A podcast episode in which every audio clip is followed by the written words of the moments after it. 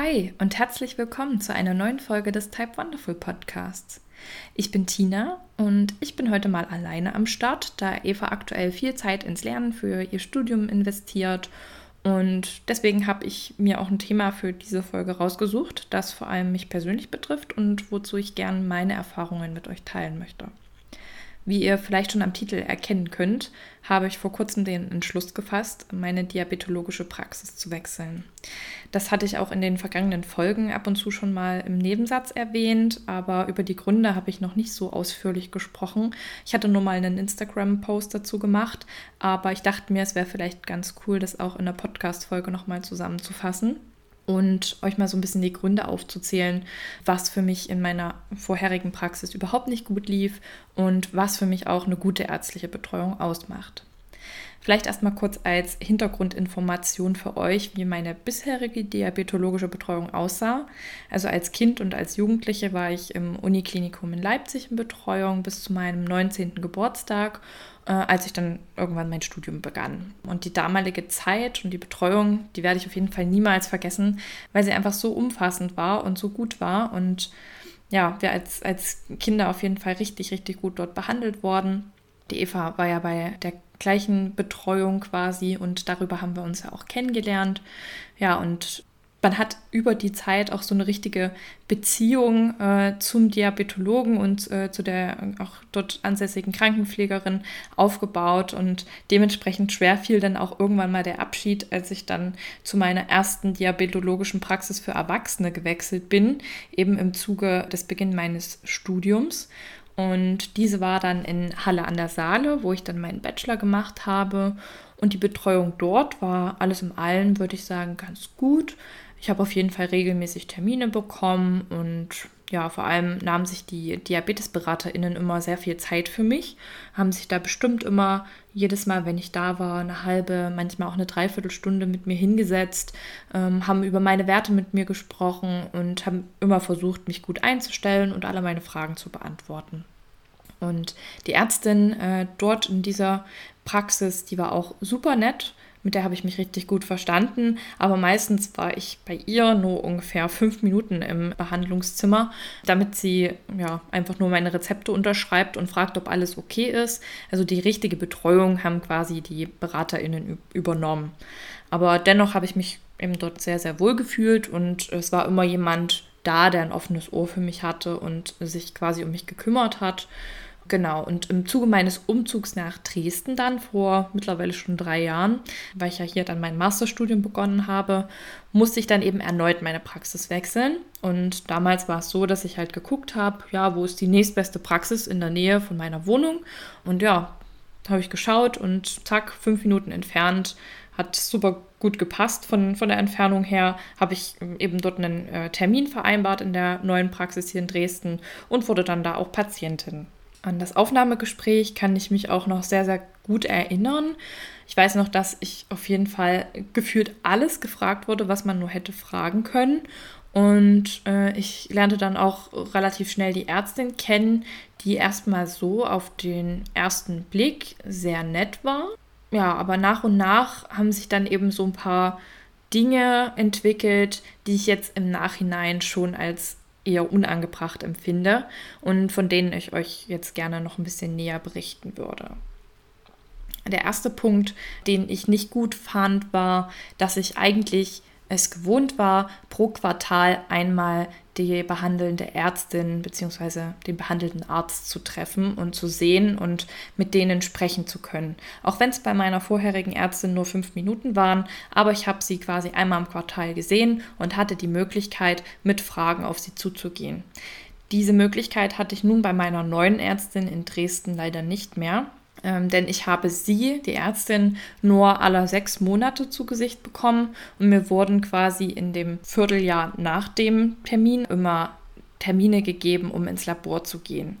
Also es wurde quasi trotzdem meine Chipkarte eingelesen und es wurde abgerechnet, aber ein richtiges Gespräch mit einer verantwortlichen Person hatte ich nicht. Es war auch so, dass ich immer nur mit der Ärztin über meine Einstellungen gesprochen habe und äh, mit einer Diabetesberaterin oder einem Diabetesberater hatte ich bei dieser Praxis eigentlich gar nichts zu tun, außer im Zuge von Schulungen. Ja, und das entspricht halt meiner Meinung nach irgendwie ja, keiner umfassenden Betreuung. Und das gibt mir auch das Gefühl oder gab mir das Gefühl, in der Zeit sehr auf mich alleine gestellt zu sein, wenn man wirklich nur aller halben Jahr die Ärztin bzw. den Arzt sieht, dann fängt man irgendwann mal an, selbst an seinen Einstellungen rumzuschrauben, was ja auch in Ordnung ist. Jedoch habe ich das dann natürlich so gemacht und wurde dann wieder zu den nächsten Terminen kritisiert, dass ich ja alles auf den Kopf gestellt hätte und meine Einstellungen ja verändert hätte und dass das ja nicht der Norm entspricht und dann wurde alles wieder zurückgestellt, obwohl ich eigentlich gut lief. Und das war schon für mich so der erste Punkt, wo ich dachte, okay, das passt irgendwie nicht und fühle ich mich überhaupt nicht wohl und warum werde ich jetzt dafür fertig gemacht, dass ich selber an meinen Einstellungen rumschraube, wenn doch meine Werte erstens gut laufen und ich zweitens die Ärztin ja nur alle halben Jahr sehe. Also es hat für mich gar keinen Sinn gemacht und ja, fand ich einfach nicht cool. Und schlussendlich ist es ja auch so, dass jede und jeder von uns sehr individuell ist. Und ich finde, da sollte man halt auch als ja, behandelter Arzt bzw. Ärztin nicht so nach Schema F gehen, sondern wirklich individuell gucken, wie ist die Person, was hat sie für Bedürfnisse, was hat sie für einen Lebensstil und darauf halt die Behandlung anpassen. Dann hatte ich auch schon seit meiner Ärztin vorher in Halle das äh, Insulin Fiasp, also das schneller wirkende. Das ihr ja vielleicht schon, wenn ihr schon ein paar Folgen gehört habt von uns. Und das hatte ich eben schon, wie gesagt, mehrere Jahre dann in Benutzung und wollte da auch jetzt nicht davon abweichen, wollte das weiter benutzen. Es gab nur ab und zu mal kleinere Problemchen, äh, wobei ich eben meine neue Ärztin dann um Rat gebeten habe und da kam eben raus, dass die sich damit nicht so richtig auskannte und es noch als sehr, sehr neu damals empfunden hab, hatte, obwohl ich es eigentlich schon mehrere Jahre genutzt habe. Also so neu war das nicht mehr. Und sie verschreibt es quasi ihren PatientInnen nicht. Und ich bin sozusagen die Ausnahme, dass ich das jetzt weiterhin bekomme, dass sie mir das weiterhin verschreibt. Aber ich solle mir doch überlegen, wenn ich damit nicht zu 100% zurechtkomme, ob ich nicht doch wieder einfach aufs Novorapid zurückwechseln wollte.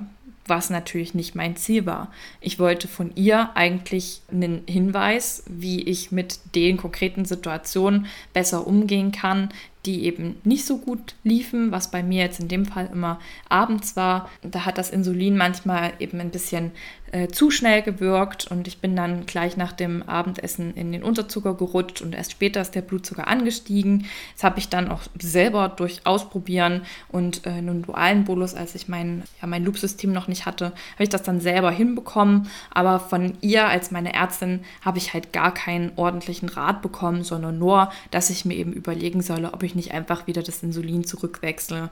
Und das war für mich so der zweite schlimme Punkt, den ich einfach nicht in Ordnung und unangebracht fand. Und ich finde auch, als Medizinerin sollte man sich schon mit den neuesten Trends auf dem Markt beschäftigen und da auch mal Ausschau halten, was gibt es für neue Insuline und gibt es vielleicht PatientInnen in meinen eigenen Kreisen, für die das in Anspruch kommt. Und dann sollte man auch nicht Leuten, die quasi neu in die Praxis dazukommen, das Ganze wieder ausreden, wenn sie eigentlich damit gut zurechtkommen. Ein weiterer Punkt, der mich auch sehr gestört hat, war, dass ich teilweise Rezepte nicht ausgestellt bekommen habe. Da gab es irgendwie immer wieder Probleme in der Praxis. Beispielsweise habe ich mehrfach nachgefragt, ob ich ein Rezept für das äh, Glucagon-Nasenspray bekommen könnte. Jedoch habe ich dafür nie eins bekommen, da die Praxis immer gesagt hat, nein, wir können keine Rezepte ausstellen, das geht nicht. Und es hat sich im Nachhinein herausgestellt, dass das die Praxis halt etwas mehr Geld gekostet hätte, als einfach weiterhin die Notfallspritze zu verschreiben, was sie dann natürlich auch gemacht haben. Und äh, ich habe natürlich auch ähm, ne, mit Leuten von anderen Praxen zu tun, die dieses Notfall-Nasenspray äh, verschrieben bekommen haben. Und ja, fand ich halt auch irgendwie nicht so cool, dass ich davon nicht Gebrauch machen kann, wenn es da eben auch eine coole Neuerung auf dem Markt gibt, dass dann eben wieder nur nach äh, Kostengründen gegangen wird und die bessere Handlichkeit für mich als Patientin einfach gar keine Rolle gespielt hat. Äh, und ja, darauf einfach kein Wert aus Sicht der Praxis gelegt wurde. Fand ich einfach schade. Und auch noch so ein weiterer Punkt, der jetzt vor allem in den letzten Monaten aufgekommen ist. Ich werde jetzt bald eine kleine Reise machen und brauchte dafür eben so einen äh, so eine Bescheinigung für den Flughafen. Da hätte ich jetzt in meiner alten Praxis auch noch Geld dafür bezahlen müssen. Das hätte, glaube ich, 5 Euro dort gekostet. Die haben das als Igel-Leistung, also als individuelle Gesundheitsleistung, da im Programm, sage ich jetzt mal. Und bei meiner neuen Praxis, zu der ich jetzt hingewechselt bin, habe ich das Ganze kostenlos erhalten. Ich habe wirklich so im Laufe meiner Zeit dort gemerkt, es, es wurde mir auch teilweise das Geld aus der Tasche gezogen und das fand ich auch echt nicht in Ordnung. Und dann gibt es noch so einen weiteren großen Punkt und der betrifft so dieses ganze Thema Schulungen. Natürlich war ich damals im Erstgespräch, als ich da in die Praxis gekommen bin, äh, wurde ich auch gefragt, äh, wann ich denn meine letzten Schulungen hatte. Das ist ja auch erstmal in Ordnung so und das war verständlicherweise auch schon eine Weile her. Ich wurde also mehr oder weniger dann dazu von der Praxis verpflichtet, an erstens einer allgemeinen Schulung zu Diabetes teilzunehmen und dann auch nochmal zu einer Schulung für den Freestyle Libre 2. War okay so, es brachte aber auch Kosten mit sich. Und damals war ich noch, also war mir das noch nicht so bewusst, dass es auch Praxen gibt, wo das Ganze nichts kostet. Und die Kosten musste ich eben aus eigener Tasche bezahlen. Und ja, ich dachte eben, das wäre normal so und es würde alle anderen so betreffen. Und als ich mich dann, wie gesagt, mit anderen Leuten ausgetauscht habe, habe ich dann wirklich gemerkt, dass es auch Praxen gibt, wo man eben zu nichts verpflichtet wird, wo man eben freiwillig an Schulungen teilnehmen kann und wo eben da auch nichts bezahlt werden muss. Ne? Ähm, genau, und die Spitze des Eisbergs war dann schlussendlich eigentlich, dass ich aus diesen Schulungen eigentlich rein gar nichts für mich selber mitgenommen habe, weil ich mich ja auch durch den Podcast und an sich sehr viel mit meinem Diabetes beschäftige und auch wirklich dahinter stehe. Und das, denke ich mal, müsste die Ärztin eigentlich auch gewusst oder gemerkt haben. Aber es wird halt nicht auf dich individuell eingegangen, sondern es wird halt einfach gesagt, du hast seit so und so lange keine Schulung mehr gemacht, du musst das jetzt machen, sonst betreuen wir dich nicht weiter. Ähm, und das fand ich halt nicht cool. Und ein weiterer Punkt ist auch, dass ich so ein bisschen in der Auswahl meines neuen Systems eingeschränkt wurde. Das hatte ich auch schon mal in der vergangenen Folge kurz angeteasert. Also ich hatte praktisch keine Auswahl, was das System angeht. Ähm, da die Praxis sich eben nur mit Metronic auskennt und dann gab es noch ein zweites System, was sie auch hätten verschreiben können oder rezeptieren können, aber das ist so veraltet, das hat selbst die Ärztin zu mir gesagt, dass sie das eigentlich keinem mehr verschreiben. Also was blieb nur? Es blieb nur eine Metronic-Pumpe. Und ich war ja grundsätzlich immer mit Metronic äh, gut also bin ich immer gut gefahren, hat es immer gut gelaufen so.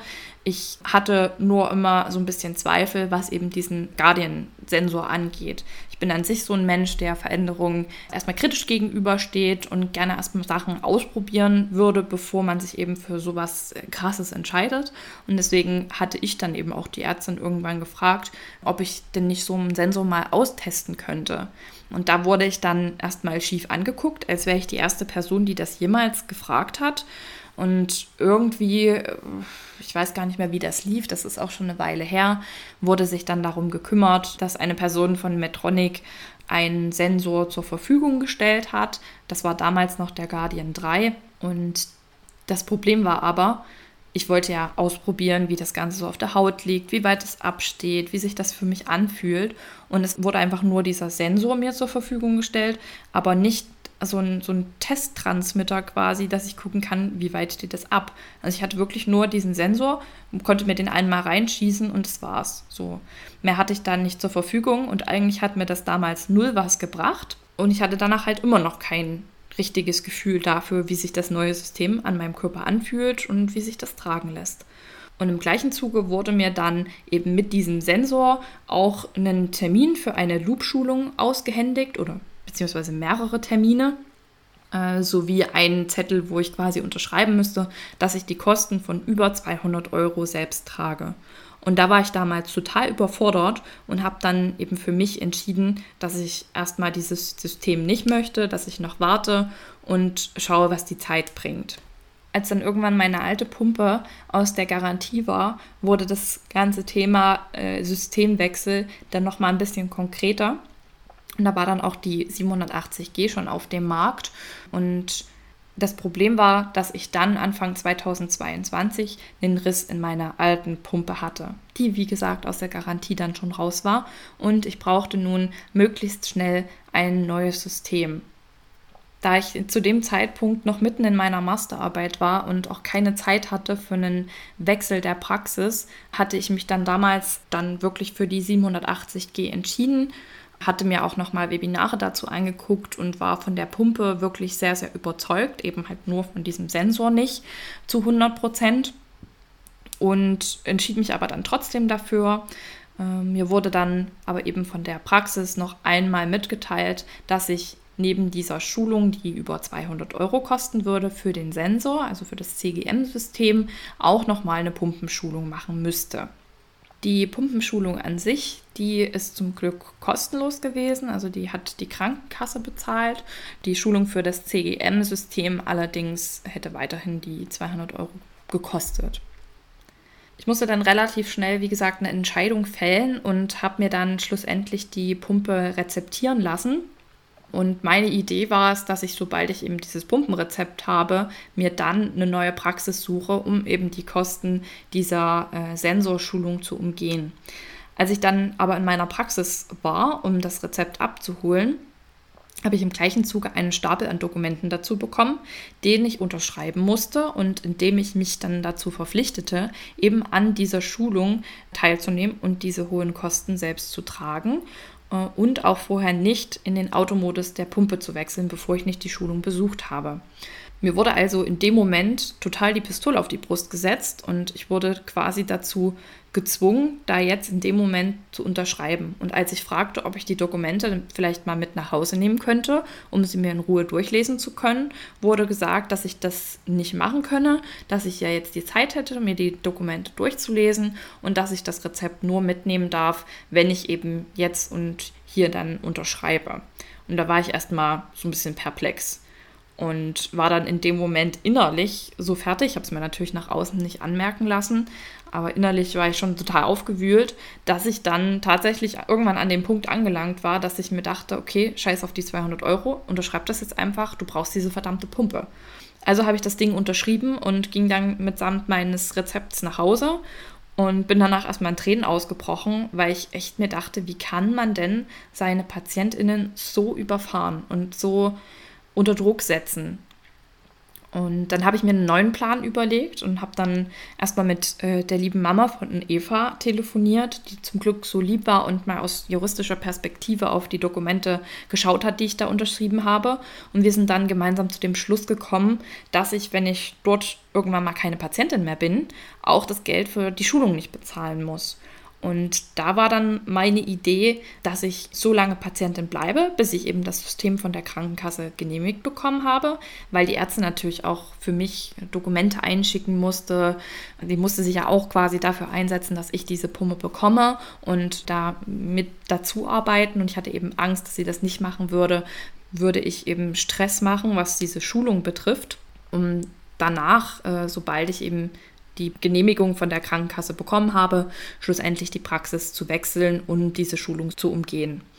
Und ja, so habe ich es dann auch gemacht. Und zum Glück hat meine alte Praxis dann keinerlei Anstalten gemacht. Ich habe dann, wie gesagt, irgendwann die Genehmigung der Krankenkasse erhalten, hatte dann auch schon einen neuen Termin für meine äh, neue Praxis und bin dann einfach äh, irgendwann mal das letzte Mal in der alten Praxis gewesen, habe denen gesagt, ich würde gerne wechseln. Ich bin nicht näher auf die Gründe eingegangen, wieso ich wechseln möchte weil ich auch einfach keine Lust hatte, mich damit noch mehr innerlich auseinanderzusetzen. Ich habe tatsächlich überlegt, ob ich mal eine Google-Bewertung schreibe, aber ja, ich hatte keine Lust, mich vor denen irgendwie zu rechtfertigen und ja, war dann dann das letzte Mal da und es war auch alles soweit in Ordnung. Die Ärztin war nett und hat sich von mir nett verabschiedet und ich konnte dann problemlos in die neue Praxis wechseln. Trotzdem hat natürlich diese Zeit, die ich dort verbracht habe und alles, was da so vor sich gegangen ist und was ich quasi über mich ergehen lassen musste, mich als Patientin total geprägt und hat auch irgendwie was in mir ausgelöst und mich auch so, so wütend gemacht, dass man teilweise eben wirklich nur noch als als Zahl betrachtet wird und als ja, Kuh, die man melken kann, wo man noch Geld rausschöpfen kann. Und das finde ich einfach nicht in Ordnung. Und deswegen war es mir super wichtig, da mal drüber zu sprechen. Und ich möchte euch deswegen auch unbedingt ans Herz legen, die Praxis zu wechseln, wenn ihr euch unwohl fühlt. Ich fahre nun anstatt meinen fünf Minuten 25 Minuten zu meiner neuen Praxis, aber diese zusätzliche Zeit nehme ich halt super gerne dafür in Kauf, dass ich mich in meiner neuen Praxis einfach wieder richtig wohlfühle und wieder als Mensch quasi betrachtet werde und nicht nur als Zahl auf dem Papier. Und deswegen habe ich mir jetzt auch noch mal ein paar Punkte überlegt, die ich bei DiabetologInnen sehr wichtig finde und würde dir euch jetzt einfach noch mal kurz zusammenfassen. Der erste Punkt ist, dass ich der Meinung bin, ein Diabetologe oder eine Diabetologin sollte auf jeden Fall empathisch sein und zuhören können und sollte sich auch mit dem Patienten oder der Patientin auf Augenhöhe befinden und kommunizieren. Denn wir selbst, wir kennen uns ja nun mal am besten und vor allem kennen wir uns auch mit unserer Krankheit am besten aus und wissen, wie unser Körper tickt und was in unsere individuellen ja, Ansprüche, Befindlichkeiten und so weiter sind. Und ich finde, das sollte auch unbedingt ernst genommen werden von den Ärztinnen. Außerdem ist natürlich wichtig, dass die Person über Fachkenntnis äh, verfügt und sich auskennt auf dem Gebiet. Wenn ihr das Gefühl habt, dass euer Arzt oder eure Ärztin äh, nur nach Schema F handelt und es haut bei euch einfach nicht hin, dann überlegt euch bitte, ob ihr dort wirklich bleiben wollt oder ob ihr nicht doch lieber nach jemandem sucht, der auf eure individuellen Gegebenheiten eingeht. Und ich finde es auch wichtig, dass sich eine diabetologische Praxis mit den aktuellsten Trends auseinandersetzt, was der Diabetesmarkt eben gerade so hergibt und dass darüber auch informiert und beraten wird. Man selbst hat manchmal gar nicht so richtig die Zeit zu googeln, was gibt's Neues. Und die Ärztinnen und auch die Diabetesberaterinnen, die gehen nun mal auch zu Fachvorträgen, auf Konferenzen und so weiter. Und die sind ja an der Quelle und sind auch dafür da, uns aufzuklären, was eben gerade am Diabetesmarkt so abgeht. Und zudem sollten auch meiner Meinung nach die Beratung und die Schulung für Diabetespatientinnen immer kostenfrei sein. Und auch finde ich es wichtig, dass eben äh, mehrere Behandlungsmöglichkeiten zur Auswahl stehen und man nicht nur eine Variante zur Verfügung gestellt bekommt, weil ja, dann kann man halt wirklich nicht wählen und ist dem Ganzen so ausgeliefert. Und vor allem, wenn ihr das Gefühl habt, dass euch nur das Geld aus der Tasche gezogen wird, dann finde ich, ist es allerhöchste Zeit, äh, dass ihr euch eine neue Praxis sucht, denn das ist auf jeden Fall nicht Normalität. Wir haben schon genug Extrakosten durch unsere Erkrankung und müssen nicht auch noch von unserem behandelnden Diabetologen finanziell ausgenommen werden. Genau, das sind so die wichtigsten Punkte und ich hoffe, ich konnte einige von euch, die vielleicht ähnliche Erfahrungen gemacht haben, ermutigen, den Schritt zu gehen und sich eine neue Praxis zu suchen. Es ist zwar mit etwas Aufwand verbunden, aber ich denke, eure Gesundheit wird es euch danken und ich persönlich bin mit meiner neuen Praxis nun super zufrieden. Die sind total nett. Es gibt überhaupt keine Probleme, was Rezepte angeht. Ich habe gleich im ersten Gespräch mit meiner neuen Ärztin besprochen, dass ich gerne einmal im Quartal sie sehen möchte. Und sie meinte, das ist Normalität bei denen. Es wird niemals der Fall sein, dass ich die Ärzte nur alle halben Jahr sehe. Und das gibt mir jetzt schon von Anfang an ein viel besseres Gefühl. Wenn ihr selbst schon mal eine schlechte Erfahrung mit DiabetologInnen gemacht habt, dann könnt ihr uns ja gerne mal eure Erfahrungen per E-Mail schreiben oder auf Instagram. Das würde uns super doll interessieren. Und wenn euch unser Podcast gefällt, dann lasst auch super gerne mal eine gute Bewertung da und abonniert unseren Podcast. Und ansonsten verabschiede ich mich für heute und sage bis zum nächsten Mal. Tschüss!